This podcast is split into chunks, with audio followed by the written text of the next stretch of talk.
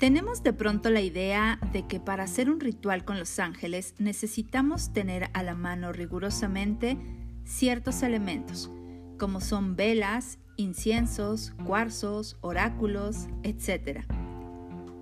Pero desde mi experiencia considero que lo único, lo más esencial que necesitamos son dos cosas. Tener tiempo para hablar con ellos y abrirnos a recibir guía, inspiración, obsequios y todo aquello que ellos quieren darnos como respuesta a nuestras charlas. Platica con ellos diariamente y abre tu mente y corazón a recibir su luz divina. A fin de cuentas, ellos son amigos, son de confianza, son familia espiritual.